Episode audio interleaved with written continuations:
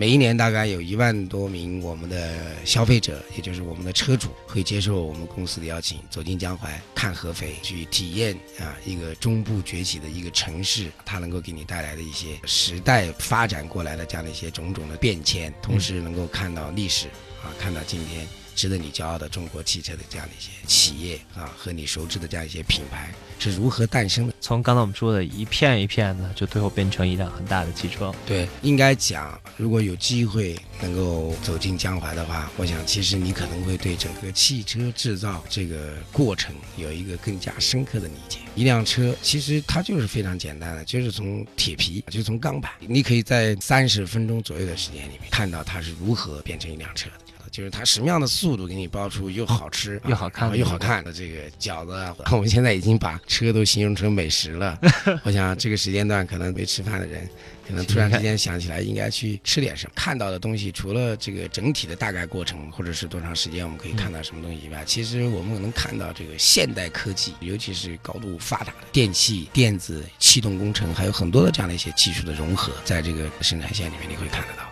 那个时候，实际上你看到以后，你会惊叹，就好比一个没有太多的了解之前，你对很多东西都会有浓厚的这种求知的兴趣。包括飞机为什么会飞起来，汽车这么复杂，拐弯抹角，对不对？有这么多坑，有这么多线，有这么多很复杂，想象起来你会觉得很奇怪，为什么弄点液体进去以后它就会跑？那我觉得这里面你看了以后，其实你就会感觉每一个人可能。啊，生命的时间并不长，但是人类文明的这种延续和积累，包括对探索未来、对科技的这种不断的创造和发明，的确是给我们今天的每一个人带来了非常多的这样的一些生活这种乐趣。实际上，我们每个人置身其中的时候，我相信都会有这样的感觉，你就会觉得啊，其实真的很美好。就是前人为我们做了这么多的这种铺垫、这种积累，你会觉得嗯，不虚此行。啊，你看到的东西确实让你会内心当中会有一些冲击力。无数的一大排机械手、机器人、机械臂，忙忙碌碌的时候，那么准确的去做一些这样的一些动作的时候，其实我们应该为自己而骄傲，因为这都是我们的智慧。